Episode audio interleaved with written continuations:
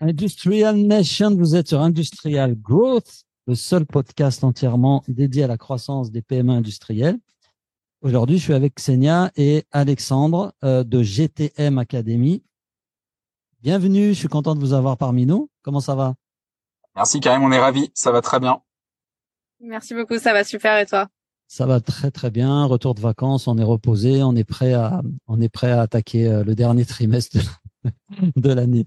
Euh, première chose, peut-être qu'on peut commencer par là. Est-ce que vous pouvez euh, rapidement chacun vous présenter, puis après on parlera un petit peu de de ce que vous proposez, en tout cas de ce que euh, vous avez eu comme idée autour de, de la notion de go-to-market pour des boîtes industrielles et notamment des startups industrielles. Senia, je te laisse l'honneur de démarrer. Est-ce que tu peux nous parler un peu de toi, nous donner ton background? Super, bah du coup moi c'est Xenia Borzov. Euh, du coup, moi, je suis euh, go-to-market manager chez OSS. OSS euh, Ventures, qui est le startup studio euh, consacré euh, à l'industrie 4.0.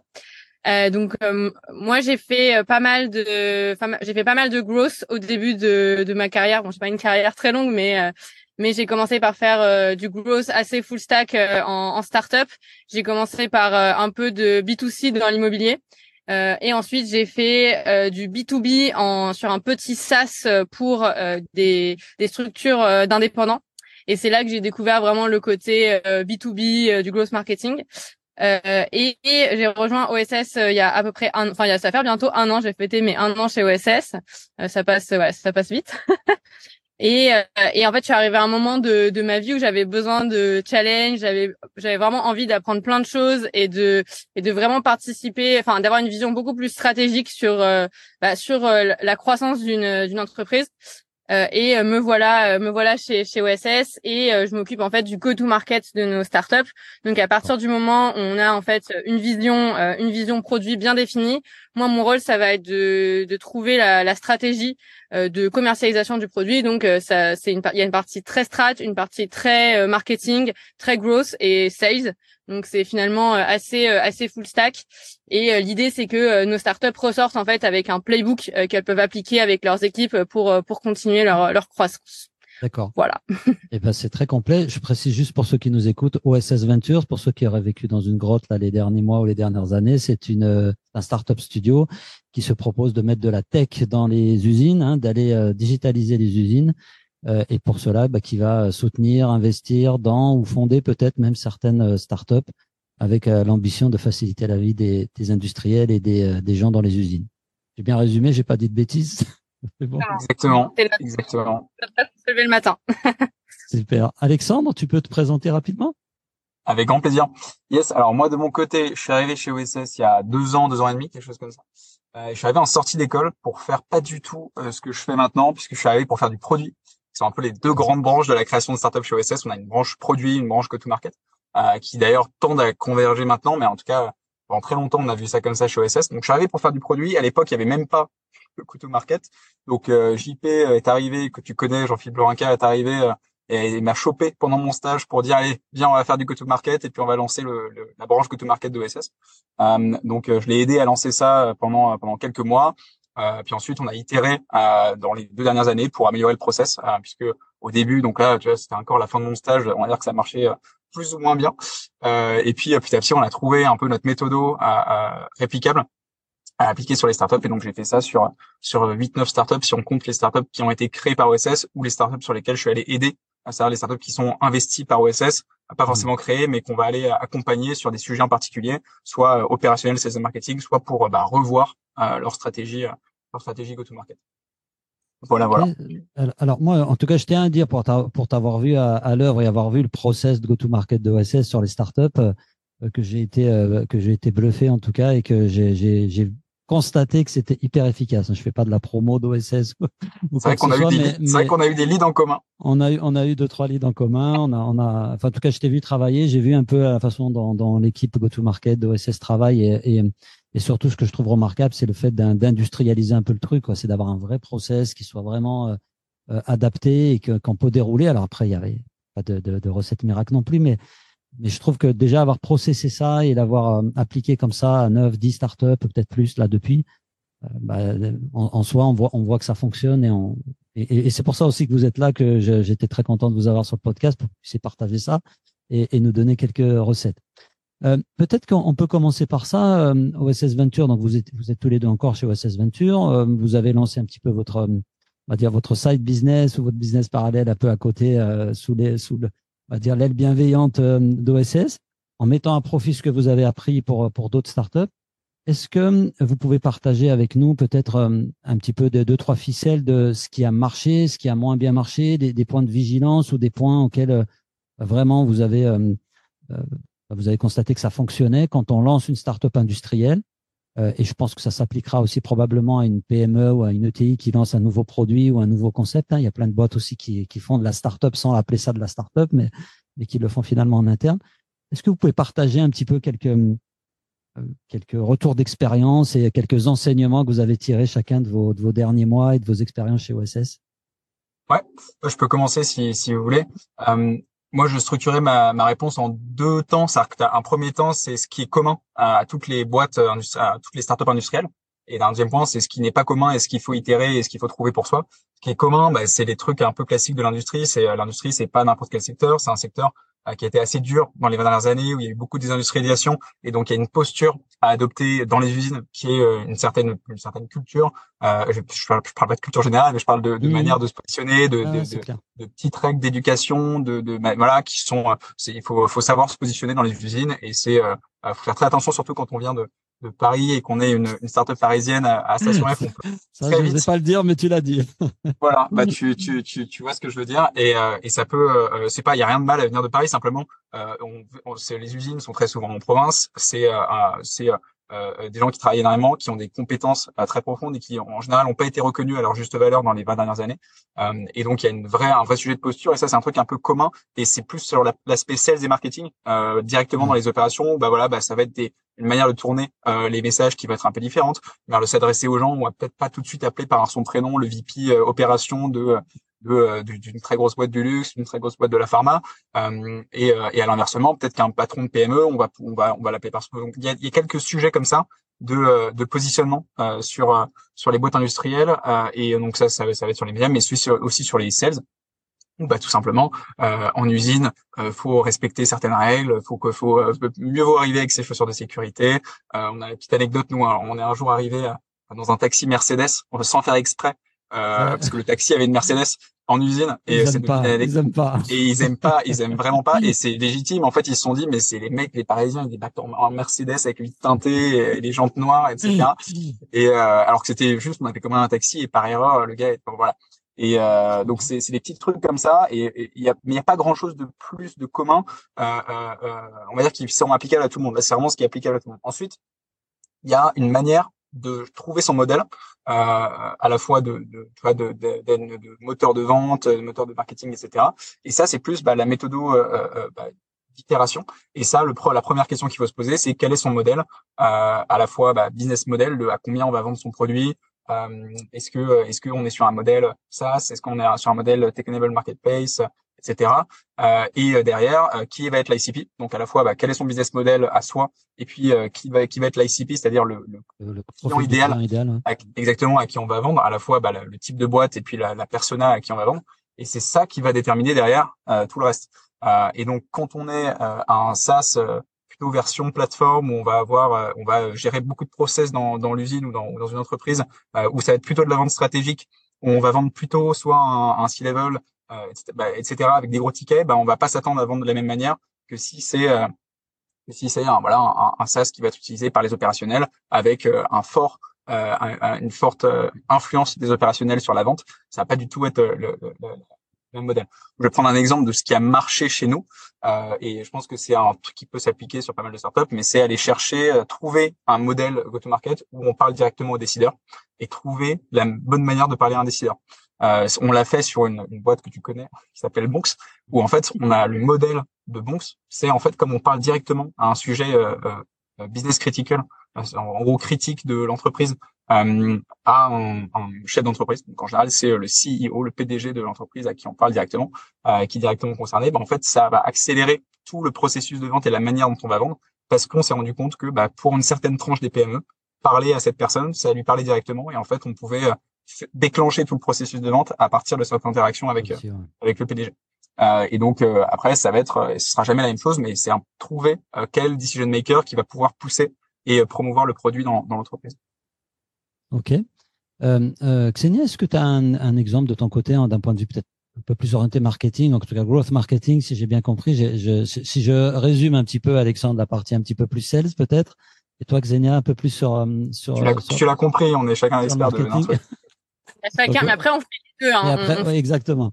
Euh, et, ton côté d'un regard un peu plus marketing, euh, c'est quoi, c'est quoi un peu ce que tu retiens de, de ton expérience chez chez OSS Qu'est-ce qui marche d'un point de vue marketing? On sait qu'une startup quand elle démarre, souvent mettre des budgets marketing, créer du contenu, tout ça, ça, bah, c'est pas évident en termes de ressources.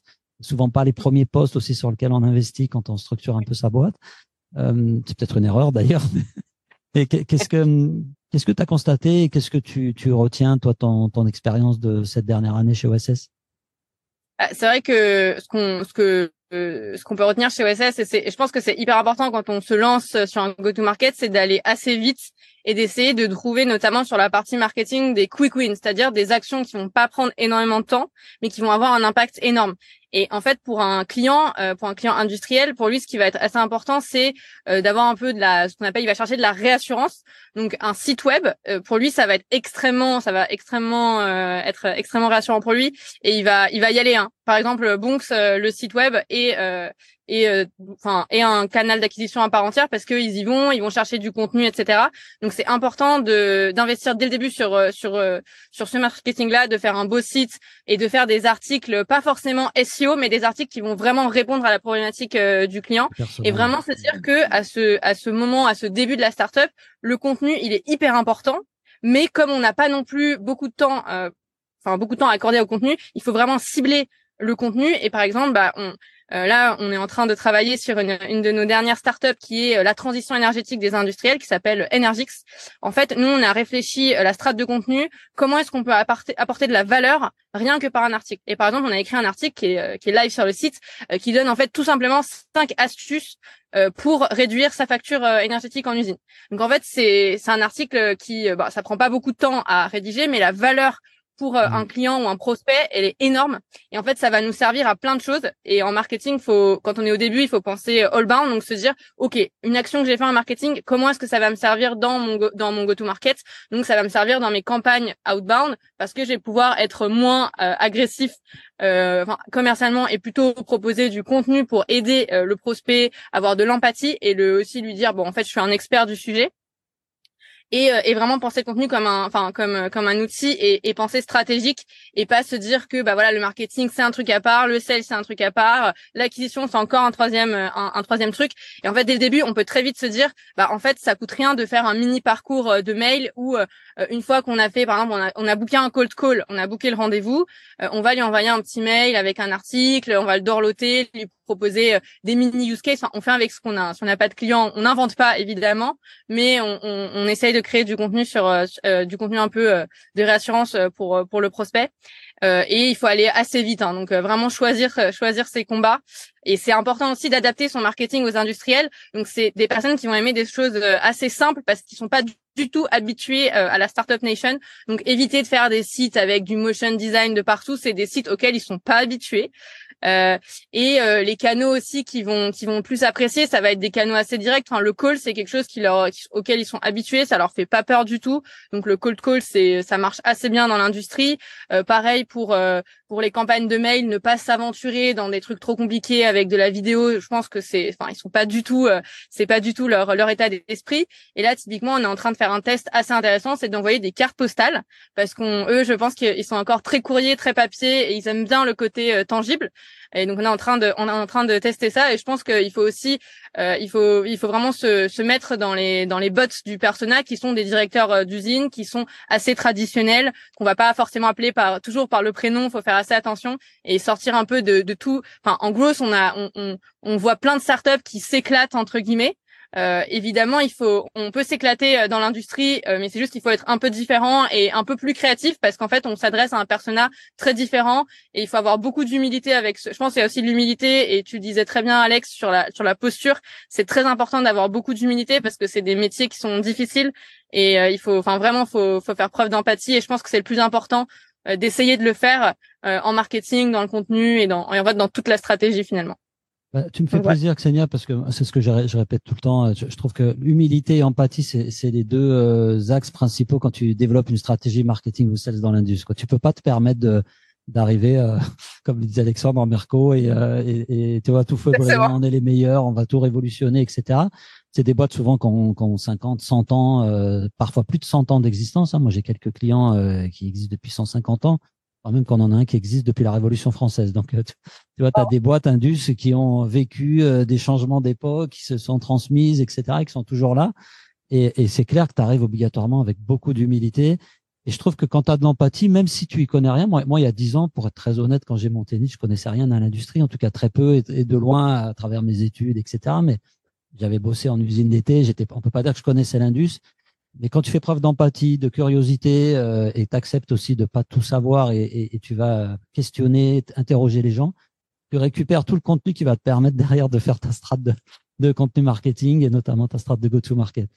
Moi, moi j'ai. Vas-y, pardon, vas-y, allez-y. Oui, non, j'ai un, un, mini point, c'est vraiment pour ceux qui nous, qui vont nous écouter, euh, qu'ils n'aient pas l'impression qu'on généralise sur toutes les boîtes. Euh, mm. C'est-à-dire que vraiment, ce qui va d'abord euh, prédéterminer euh, bah, le succès de leur, leur go-to-market, c'est euh, leur est-ce qu'ils ont bien défini leur ICP et mm. puis derrière adapter. Donc il n'y a pas euh, un bon playbook pour un bon site web, un bon template de site web pour n'importe quelle boîte. C'est bah c'est pas du tout pareil si on vend au CFO de Plastic Omnium que si on vend à un patron de PME de 30 employés.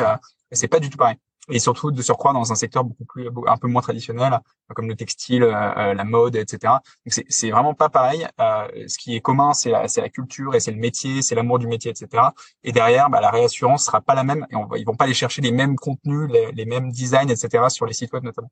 Les enjeux sont pas forcément les mêmes. Les problématiques aussi peuvent être très très différentes. Nous, nous on avait fait le constat sur le, le profil on va dire d'un je sais pas moi, d'un directeur commercial, comme tu le disais, chez Plastic Omnium, il n'a pas du tout les mêmes enjeux que le directeur commercial de la petite PME de 25 personnes qui doit développer à l'international. Quoi, c'est, on est sur deux mondes complètement différents.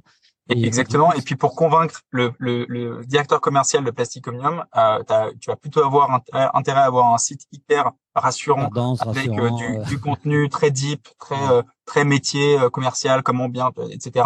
Les bonnes pratiques du commercial. Alors que sur un patron euh, de PME, tu vas pouvoir te permettre de bah, d'aller euh, être un, peu tout petit peu plus provoquant, euh, taper dans l'œil, montrer montrer que tu es un peu différent, que tu es plus innovant, etc. Et c'est vraiment c'est c'est deux manières de faire différentes et il faut vraiment adapter toujours au, personnel. moi, j'ai une petite question. donc, c'est un peu l'opposé de la question d'avant. C'est quelles, quelles erreurs vous constatez de la part de, de, de, de fondateurs, de, de dirigeants de, de start-up industrielles quand elles vont sur le marché? Bon, on vient de dire un petit peu ce qu'il fallait faire, mais qu'est-ce que vous avez constaté comme vraiment, euh, on va dire des choses à ne surtout pas faire euh, quand on veut quand on veut attaquer le marché industriel? Ouais, ah, moi j'en vole une à Xenia parce que je, je sais qu'elle y a pensé, mais je, je, je lui laisserai, bah, je la laisserai broder dessus. Mais nous on a on a on a eu beaucoup de mal à euh, sur certains fondateurs, pas tous, mais parfois à, à, faire rentrer les fondateurs, en tout cas les fondateurs sales, tu vois, qui sont les CEO ou les CRO, à faire rentrer les fondateurs dans des trucs opérationnels. Euh, et c'est un vrai défi, c'est de, de montrer au fondateur Revenue qu'il est le premier sales de sa boîte et que si lui n'a jamais fait un call call, que si lui n'a jamais écrit un email, comment il va derrière pouvoir insuffler cette culture de l'itération, cette culture de trouver le bon le bon message, etc. Euh, et ça, c'est un truc, c'est un défi de tous les jours, euh, mais c'est hyper important et ça et ça et vraiment ça ça ça prédispose ou pas la startup pour le succès dans le futur. Je sais pas si Xenia, tu veux broder là-dessus. Oui, bah, je, vais rebondir dessus. C'est vrai que en fait, le, on, les parfois quand on a, enfin, on a des, des founders qui ont, enfin, soit ils sont second time founders et ils ont été dans dans d'autres secteurs qui sont différents, ou alors ils ont été, euh, enfin, ils ont été dans d'autres entreprises plus grosses et ils ont été à des postes de manager. En fait, parfois ils ont un peu du mal à se dire, bah en fait, le go-to-market, c'est moi qui vais le faire. Et, et, et, en fait, bah, l'exemple du cold call, c'est un exemple qui est, bah, ça nous arrive tous les jours parce qu'en fait, bah, c'est quelque chose qui marche dans l'industrie parce que c'est un secteur traditionnel et c'est un outil qui est extrêmement important dans le go-to-market parce qu'en fait, ça te confronte. Mais en, en, une heure de cold call, on peut se dire est-ce que je me plante dans ma vision ou pas? Parce qu'en fait, on confronte, on confronte son produit, l'idée qu'on en a, euh, la valeur, qu'est-ce qu'on va vendre directement au marché et on se prend la retour, enfin le retour direct. Soit on se prend une porte, soit ça marche et on, on boucle du rendez-vous. et en fait, euh, c'est quelque chose de, enfin, c'est un exercice que certains founders n'aiment pas. Euh, et, et c'est vrai que nous, euh, pour le coup, enfin moi, je fais partie aussi des gens qui au début n'aimaient pas, et après j'ai appris à apprécier, euh, à apprécier ça. Et dans l'industrie, ce qui est hyper intéressant, c'est que finalement, c'est une cible qui s'y prête très bien parce qu'ils sont, ils sont, en fait, ils sont adorables. Et une fois qu'on leur, on leur apporte de la valeur, qu'on fait preuve d'empathie, de curiosité, bah ça marche très bien. et on a, et en fait, on conversations, ouais, t'engages des très très belles conversations.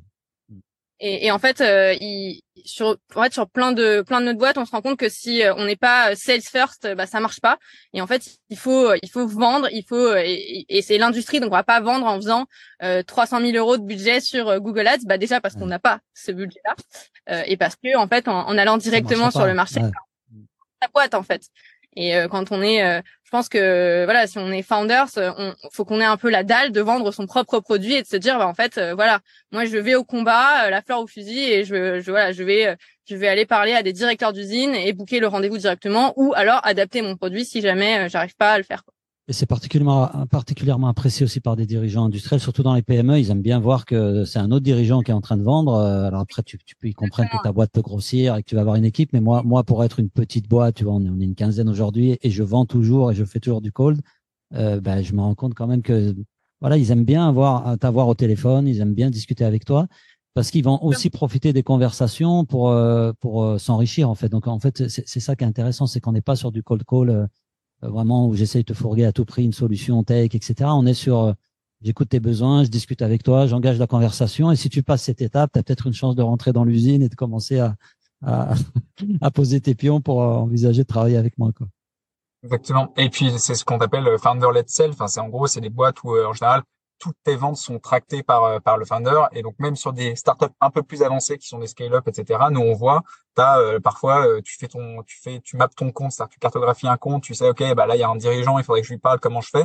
Bah t'as très souvent la carte de j'envoie mon propre directeur. Et donc j'envoie le j'envoie le boss de la startup pour pouvoir parler au directeur pour pouvoir monter dans des champs. Et donc c'est un truc qu'on même en scale-up on fait quoi euh, ok, alors euh, là vous avez, euh, on, on, a parlé un petit peu de, de, des trucs à faire, enfin des choses à, à, faire, des choses à pas faire. Alors la liste pourrait être longue. Et aujourd'hui, donc euh, vous, vous, montez, vous avez monté dernièrement donc la GTM, la Go to Market Academy. Vous pouvez m'en dire un petit peu plus? Yes. Um, c'est le concept est très très simple. C'est ça fait alors je sais pas si on compte en année ou en startup, mais ça fait en gros 10-15 startups qu'on qu'on forme sur euh, sur euh, le, les sujets du go-to-market. Donc à la fois qu'on aide à itérer et on vraiment on fait des choses avec elle. Donc en général parfois on le fait même tout seul puisqu'on n'a pas encore le fondateur ou etc. Euh, et puis on va aussi euh, les former sur tous les sujets du, du go-to-market. Donc on va descendre dans des trucs plus opérationnels de concrètement comment on fait du marketing, comment on fait des sales, etc. Et euh, comme on passe beaucoup de temps euh, à répéter, à répéter les mêmes choses euh, et que, enfin en fait, c'est au-delà de la blague du fait qu'on répète tout le temps, c'est qu'il y a, il y a une répétabilité de, de, pas mal des outils, de pas mal des, des méthodologies, euh, etc. et du process. Euh, et qu'on s'est dit, ça, c'est un truc qui a beaucoup de valeur. Donc déjà, on va le faire pour nos startups. Euh, et puis, euh, et puis, on pense que ça peut aussi aider le marché. Et donc, autant en faire bénéficier l'ensemble des startups qui vendent aux opérations. donc, tu vois, les opérations définies comme industrie, supply chain, construction, les secteurs où tu as des mouvements de flux physiques. et donc, l'idée, c'est bah, de pouvoir former toutes ces, toutes, ces, toutes ces startups là sur les sujets du go-to-market. Et c'est une formation, et, etc. Et, et, je pense aussi l'idée derrière euh, derrière tout ça, euh, enfin si on fait un peu euh, le, côté un peu philosophique de la chose, c'est de se dire bah en fait on travaille chez OSS quand on se lève le matin, bah on fait ça pour la réindustrialisation, mais on n'est pas tout seul. Et autant que toutes les startups qui participent à cette belle mission pour notre pays, bah bénéficient des meilleurs conseils en, en go-to-market. Et en fait ça ça servirait juste à relever le niveau national. Et en fait bah bah, justement euh, avoir une, une, France beaucoup plus industrialisée avec euh, toutes les toutes les usines qui ont les meilleurs outils digitaux quoi. Et euh, et je pense que au-delà enfin je pense que vraiment moi enfin moi c'est comme c'est aussi comme ça que que je vois la Go to Market Academy c'est un, un, moyen enfin c'est un moyen aussi pour de tous de de vulgariser un petit peu ce que vous avez mis en place exactement. chez, et tu vois autant autant on a peut-être raté le coche du du cloud je parle de la France hein et l'Europe n'en parlons pas mais déjà déjà la France on a raté le coche sur le cloud sur sur un certain nombre de types de SaaS, même enfin, sur la première vague du SaaS, etc. La vague qu'on a peut-être pas ratée, c'est la vague de la technologie industrielle. Euh, et sur ça, bah, si on peut apporter euh, notre pierre à l'édifice et faire en sorte que toutes les startups qui vendent au 4.0, enfin qui vendent du 4.0, sont euh, euh sont euh, niveau mondial, niveau international sur sur ces sujets-là, et eh ben on sera ravi de le faire. Mais on, on voit clairement aussi qu'il y a une, alors moi je dis pas que c'est une mode, mais qu'il y, y, a un engouement en tout cas depuis quelques temps là, je sais pas de quand ça date, mais euh, moi, pour avoir commencé à bosser avec l'Indus en 2013, euh, va bientôt faire dix ans où j'avais l'impression d'être un pèlerin dans le désert, d'essayer de, réunir mes chameaux, mes moutons. Euh, c'était compliqué. Là aujourd'hui, on sent quand même que bah il y a quand même un engouement pour aller vers les usines, les startups de plus en plus. Tu entends parler de startups qui se dirigent vers les usines. Et ça, c'est vrai que c'est tout bénéf pour tout le monde parce que ça va permettre de lever, de tirer vers, vers le haut tout le monde. Euh, alors moi, une question par rapport à, à la Go-to-Market Academy. Donc vous avez packagé, en tout cas formalisé un certain nombre de process. Sans nous révéler, euh, et puis de toute façon, ça sera compliqué en, en une demi-heure de podcast, la, la recette. C'est quoi les grandes étapes? En tout cas, voilà, j'ai une startup, j'ai une idée, euh, mon produit, on va dire qu'il est en train de, de, de se terminer, d'être bientôt prêt. Euh, c'est quoi les, le process, en tout cas les grandes étapes pour euh, pour aller sur le marché quand on est boîte industrielle? Là, tout à l'heure, on a parlé de cold call, de content, de marketing, de, de pas mal de choses. C'est quoi le process type en fait aujourd'hui que vous recommandez à un fondateur et à une équipe pour pour commencer à vendre de manière efficace son produit? Ouais. euh, Déjà, euh, là, là où je peux, enfin, je, je vais expliquer là où ça commence, euh, un peu donner les, le, le, cadre de où est-ce que ça commence, où est-ce que ça finit, et un peu dans la vie d'une startup. Puis après, euh, je laisserai Xenia expliquer le, le, contenu. Ça commence, on peut avoir un Figma. pour ceux qui savent pas, un Figma, c'est un, un, prototype de design. Il y a, y a, rien qui est codé, c'est simplement des, des, belles images qu'on peut automatiser et qui peuvent bouger d'un écran à l'autre. Simuler le fonctionnement de l'application. Exactement. Ouais. Exactement. Et, euh, et ça peut commencer avec ça et tester tout simplement un concept produit. Et, euh, et même, en fait, on recommande euh, euh presque de commencer par là, euh, en se disant, bah, on va d'abord réfléchir sur un concept produit. Ça, c'est pas forcément notre métier. Notre métier, ça va être de dire, bah, en fait, on va tester le fit du marché euh, avec ce produit-là? Et donc, ce qu'on appelle le product market fit. et l'idée, c'est d'aller d'aller tester tout de suite à la fois la valeur du produit et l'utilisation du produit. La valeur, c'est est-ce que le problème que je résous, ça a de la valeur pour, pour l'entreprise et euh, l'utilisation, c'est est-ce que mon produit est facile à utiliser, il est facile à implémenter, euh, etc. sur le contenu de comment ça se déroule, je je, si tu veux expliquer.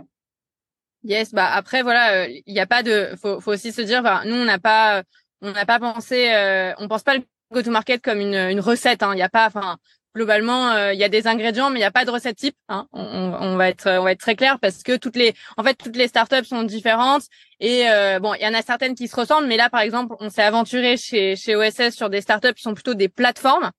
Euh, des ce qu'on appelle des SaaS enable marketplace donc des plateformes avec une couche de logiciels et évidemment là il y a deux enfin il y a deux marchés à tester il y a le marché côté euh, demande et côté euh, offre euh, donc c'est très particulier euh, et l'idée enfin je pense que si on si on prend dans les dans les bases euh, du, du d'un process voilà euh, go to market euh, il faut faut bien maîtriser les concepts euh, ce qu'on a que nous on a résumé d'ailleurs dans notre dans notre base méthodologique qui va être voilà le, le côté très itératif des choses. Donc essayer d'itérer de bien documenter les itérations pour bien comprendre enfin bien bien structurer son go to market et en fait c'est en fait on a on va perpétuellement au début itérer sur son go-to-market euh, pour euh, trouver en fait le go-to-market qui marche, dont les composantes seront bah, typiquement euh, l'ICP, la stratégie, la, enfin donc le, le, tout ce qui sera sales cycle, euh, il y aura une partie également euh, marketing, contenu. Donc moi j'aime bien parler de d'allbound. Euh, c'est un mot un peu à la mode. Bon, on n'en parle plus trop en ce moment, mais moi j'aime bien parce que on va pas séparer en silo le l'inbound et, l'outbound, ce qui est complètement idiot.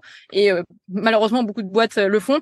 En fait, l'idée c'est de penser le, le go-to-market comme un plan euh, sur lequel on va on va pouvoir euh, varier euh, et, arriver sur quelque chose de, de répétable et qui fonctionne. Ça c'est c'est l'idée. les, les différentes étapes, hein, en gros pour si tu, je, moi j'ai pas de problème pour le balancer. c'est de toute façon c'est c'est open source. Vous pouvez tous regarder le, le syllabus du, du programme. c'est c'est pour que ce soit vraiment très clair pour les gens. Ça se déroule en quatre étapes. Et ensuite, les dernières étapes, c'est des bonus, mais c'est quatre étapes globalement. Première étape, c'est la base méthodologique parce qu'on pense qu'il vaut mieux apprendre aux gens à pêcher que euh, leur donner des poissons directement. Euh, et donc, on leur donne une base méthodologique qui est euh, bah, comment on fait une itération, euh, comment, comment, pourquoi on itère, comment on est data driven à la fois sur les sur les itérations, mais sur les suivis de ces process, etc. Ça, c'est vraiment une première base méthodologique pour leur permettre de, une fois qu'ils se sont formés, bah, qu'ils puissent continuer à itérer eux-mêmes.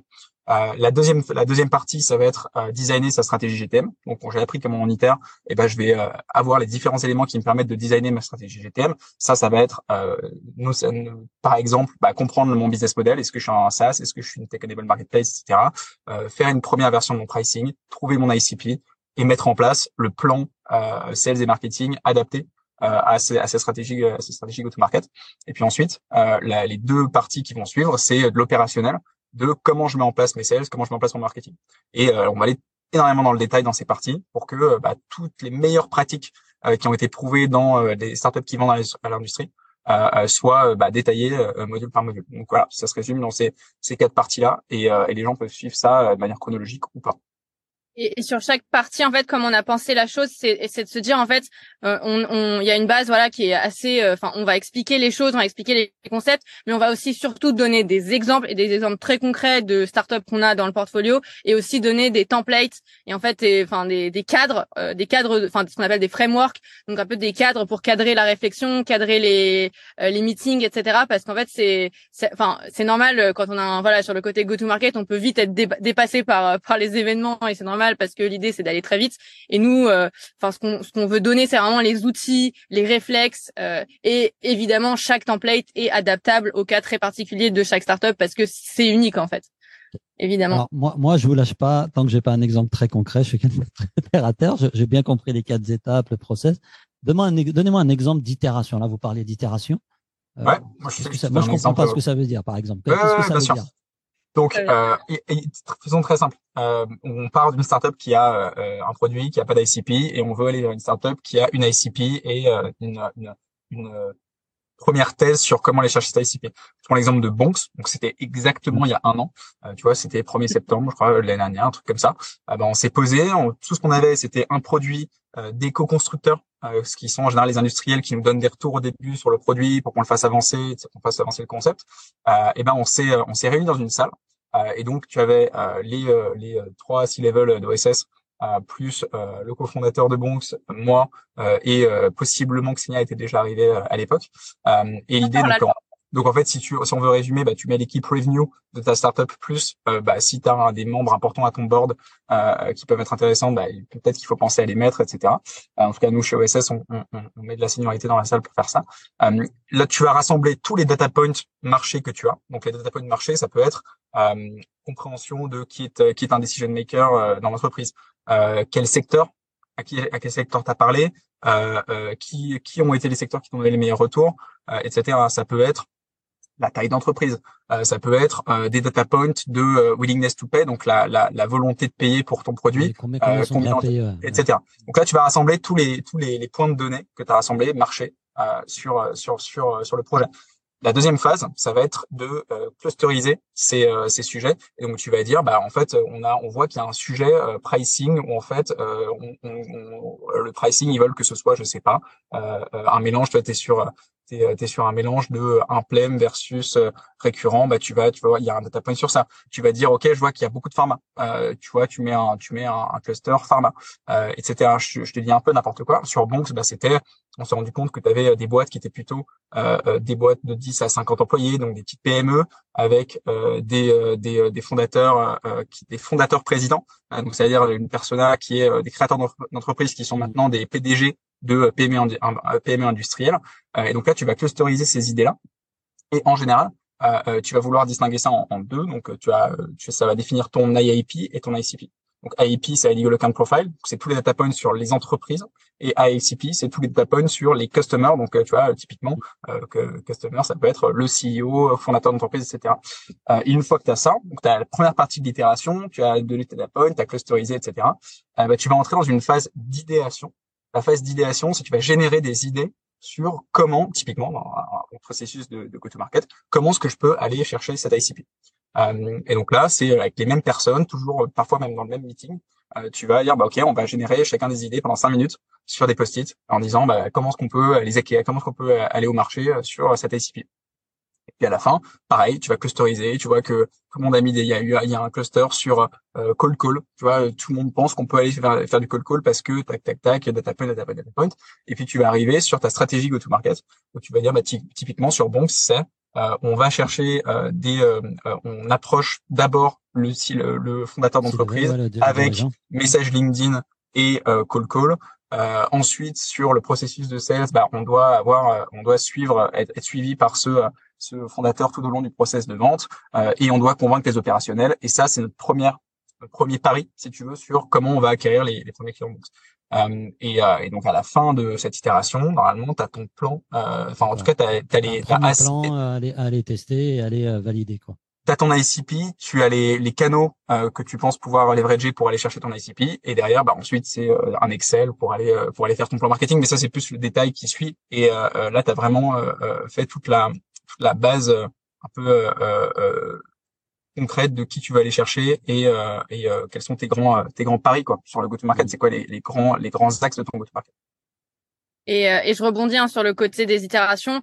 Euh, bah là, du coup, Alex a bien présenté le cadre de l'itération, mais aussi sur les itérations, il faut aller assez vite. Euh, enfin, en fait, une itération, ça va pas durer trois semaines. Si au bout de, euh, de deux, trois jours, on se rend compte, bah, suivant l'avantage encore du, cold call, mais on, on peut très vite se rendre compte que c'est pas le bon ICP parce que c'est pas lui qui va signer le chèque à la fin du mois. Et là, exemple très concret, bah, Energix, euh, on va, en fait, ce qu'on propose, c'est un logiciel pour tout ce qui est le management de l'énergie.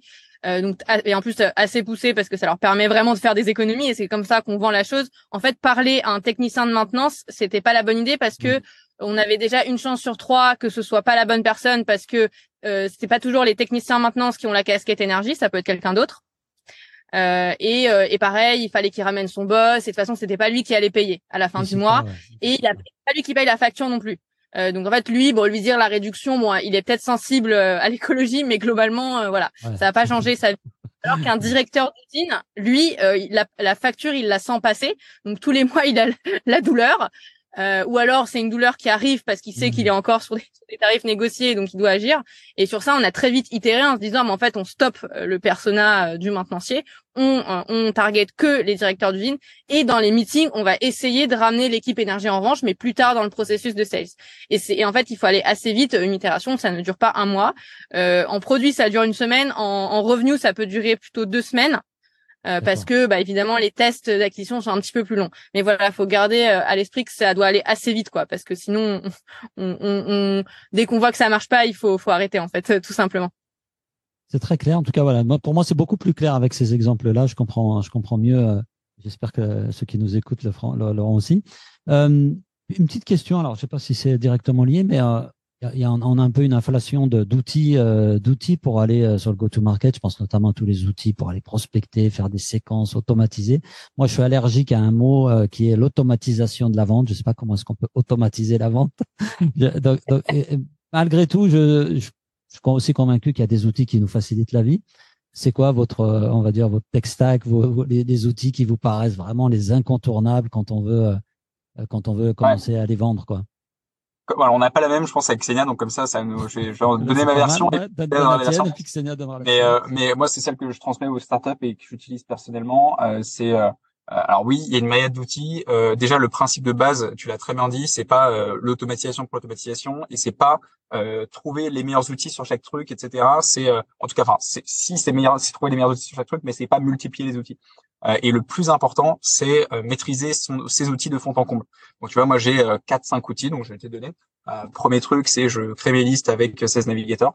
Ça, c'est un peu le truc de base. Mmh. Euh, c'est la meilleure ressource B2B aujourd'hui euh, pour créer des pour créer des listes. ensuite, je vais scraper ces listes avec un outil qui s'appelle AnyLeads. J'ai fait un, un, post pas plus tard que ce matin. Ah, attends, attends, attends, avant. Pour, les pour les, les, les, gens de mon âge, scraper, est-ce que tu peux Oui, oui, pardon. est-ce que scraper, scraper, c'est c'est extraire de la donnée du web. Donc c'est c'est voilà, on va on va je vais, donc on a nos listes sur 16 navigateurs. Donc c'est l'outil l'outil payant de, de de de LinkedIn qui permet exactement. chercher des contacts, etc. Et scraper, ça veut dire qu'on va extraire la donnée de LinkedIn, en fait, et on la récupère dans des euh, fichiers Excel ou euh, des fichiers plats, exactement.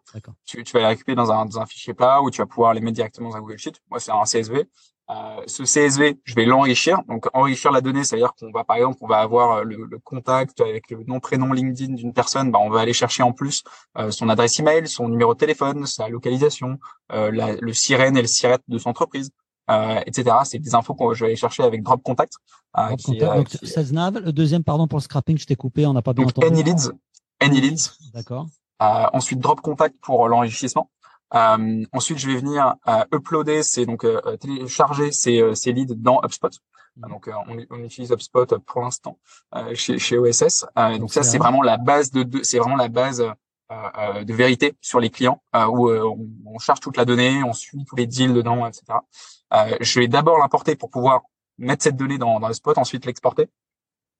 Euh, c'est un process un peu un peu un peu un peu compliqué. Puis ensuite, je vais euh, les, les, mettre dans un outil qui s'appelle la grosse machine, qui est un outil de, de, prospection où là, je vais pouvoir designer de manière très modulaire des, des campagnes avec du Facebook, enfin pas du Facebook d'ailleurs, du LinkedIn, du Twitter, du, du de l'email et plein de plein de petits. Quand tu dis designer, c'est là qu'il y a un petit peu d'automatisation, c'est-à-dire que tu vas créer une sorte de séquence, on envoie un message LinkedIn, on lui envoie un mail, ensuite on lui passe un coup de fil, etc. Et, tu et tu mets un petit peu ça dans la, la, la growth machine là qui est un outil, Exactement. Exactement. Et je vais appeler les, les leads en général qui ont ouvert un ou plusieurs emails. Ah, et ça, c'est très facile à voir avec la Cross Machine. Et je rajoute juste, en, en, en pour, pour, finir, je me, suis mis à faire très récemment un truc qui est du vrai cold email, c'est-à-dire envoyer des mails à la mano, euh, un par un. Euh, et, euh, et ça marche pas mal. Et enfin, faut attester franchement pour les gens qui font du B2B parce que ça permet d'avoir des mails beaucoup plus personnalisés.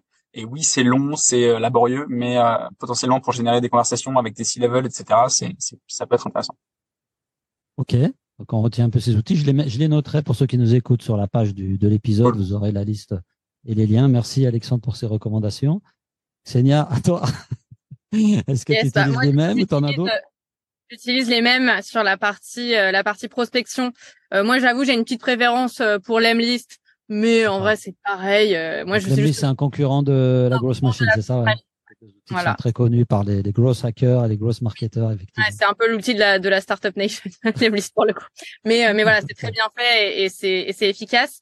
Euh, bah, moi, j'avoue que je, je, ne peux que insister sur la partie CRM parce qu'en fait, avec HubSpot, on peut non seulement faire, euh, euh, on peut, on va suivre sa vente, mais on peut aussi gérer tout ce qui est automatisation, donc marketing automation. Mmh. Et ça, bah, ça peut être un quick win au début. Et en fait, bah, voilà, on a forcément des étapes dans le sales process. Et en fait, pour agrémenter ces étapes et convaincre son, son prospect, on peut dès qu'on a du contenu sur le site, bah voilà, faire lui pusher en automatique suivant bah, l'étape du deal. On va lui, on va lui pousser un message, un témoignage, euh, un article, voilà, qui va le, qui, qui va euh, faire guise de, de réassurance pour lui, euh, et qui va le convaincre à, à nous faire confiance. Donc ça, c'est un quick win qu'on peut faire avec euh, avec HubSpot. Euh, et après, moi, c'est vrai que sur sur les outils, bah, il y a, y a évidemment hein, tous les outils qui peuvent qui peuvent servir pour la production de contenu. Donc ChatGPT, voilà, mm. il faut utiliser, hein, il faut vivre avec son temps. Et c'est vrai que sur ChatGPT, quand on a compris un peu, on a appris à, à dompter la bête et, on, et qu'on a compris qu'en fait ChatGPT c'est c'est un peu un enfin lui il faut il faut lui faire faire un jeu de rôle. Donc lui dire bah voilà tu es directeur d'usine tu as 50 ans tu as une usine de plasturgie euh, euh, voilà dans le centre de la France par exemple. Et en fait quand il se met dans son personnage il va te proposer euh, des wordings qui sont assez euh, qui sont assez euh, qui sont assez bien faits. Et en fait après il faut enfin ça c'est un gain de temps énorme et ça aide beaucoup à l'idéation euh, et, euh, et, en fait, ça peut servir à plein plein de choses euh, dans mmh. le dans le auto market. Et on a d'ailleurs un module spécial IA dans, dans la formation. Vous poser la question, donc c'est top que tu aies abordé le sujet. C'est vraiment, enfin, c'est vraiment quelque chose qui moi me fait me fait gagner énormément énormément de temps. Et même si voilà, jamais je dirais un client industriel que j'ai écrit le mail avec ChatGPT parce que je pense qu'il partira en, en courant. voilà bah, euh, si tu veux, moi, pour te faire, pour jouer le vieux de la vieille, euh, il y a, dix ans, quand j'ai commencé à utiliser HubSpot euh, et que j'utilisais notamment les séquences et que je savais que les gens avaient ouvert mon email, tu vois, ça c'était assez nouveau. Hein, il y a dix ans, bon, j'avais la même réaction en disant jamais je leur dirais. Aujourd'hui, tu vois, tout ça, c'est rentré dans les mœurs. Tout le monde sait que les ah emails sont traqués, tout le monde sait que les emails sont automatisés, tout le monde les utilise, même des commerciaux industriels aujourd'hui. Oui, bien sûr, utilisent ça. Donc c'est vrai que sur l'IA, ça va certainement arriver un peu au même point et que il faut quand même après l'utiliser à bon escient et de manière intelligente, mais mais c'est quand même un outil qui va nous faire gagner énormément de temps, surtout pour une startup qui n'a pas forcément beaucoup de ressources et beaucoup de temps à consacrer à la production, à l'idée, etc. Mm.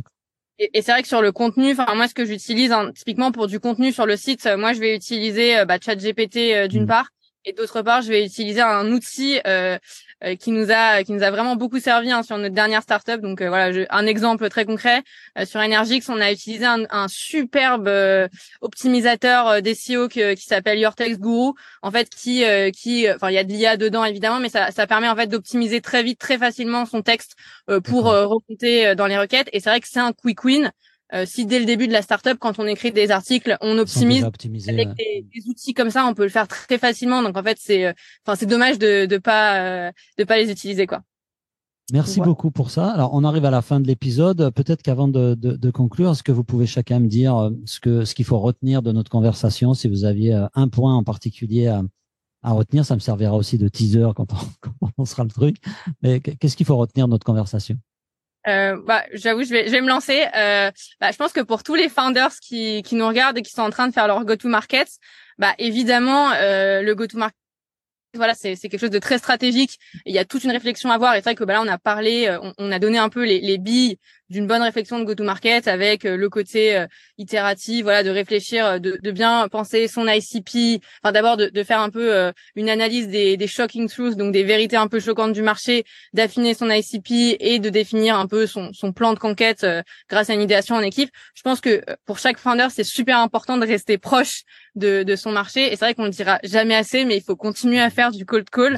Parce que, continuer à faire du cold call c'est hyper important euh, pour rester en, enfin, pour voilà euh, pour garder contact avec euh, avec ses prospects et aussi parce que ça peut enfin ça peut aussi déboucher sur des améliorations de produits. Enfin on a beaucoup parlé de go to market mais évidemment on n'oublie pas que dans, dans une startup alimenter la réflexion sur le produit dans une startup tout est lié et il faut pas travailler en silo mais travailler tous ensemble.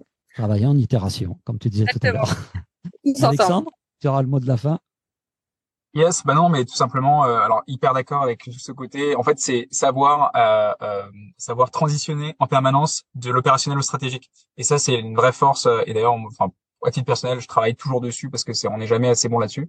Euh, donc c'est c'est c'est vraiment une, grosse qualité. Je pense qu'il y a il y a un, truc aussi de euh, pas exécuter un, modèle qui n'est pas le bon. et du coup, d'où l'intérêt de l'itération. Hein. Mais c'est bien comprendre le modèle financier qu'on a derrière sa startup et se dire bon en fait quel est mon business model? Combien je price, qu'est-ce, combien ça me coûte de, d'acquérir des clients, c'est ce qu'on appelle les unit economics dans les startups, euh, et, euh, et bien comprendre euh, profondément ce, ce, ce modèle-là pour sa startup, et derrière avoir la stratégie de go-to-market qui est viable euh, pour pour son modèle. Euh, et, et, vous aurez tous les benchmarks sur ça si vous si vous achetez la formation. Chers amis, merci beaucoup en tout cas d'avoir participé à cet épisode. Euh, on peut rappeler l'adresse. Alors, votre site va pas tarder à sortir. C'est quoi l'URL Vous l'avez que, que je puisse la communiquer à mes à mes auditeurs? Euh, je, je, te l'enverrai, on le mettra en lien. D'accord. Euh, Donc vous irez sur la page de l'épisode, il y aura l'adresse du site, et je vous recommande vraiment. En tout cas, vous m'avez donné l'eau à la bouche. Moi-même, je sais pas si je vais pas acheter la formation. Parfait. un petit tour avec vous. Euh, euh, Alexandre, Xenia, merci beaucoup. Je vous remercie d'avoir participé à l'épisode. Chers amis, vous nous retrouvez sur YouTube, sur euh, Spotify, sur Deezer, bref, partout où il y a du, du son et de la lumière. Mettez-nous un petit avis, un petit pouce, ça aidera un petit peu à faire remonter le podcast des, des entrailles de l'Internet. Merci à tous, à plus. Merci à toi, Karim. Salut.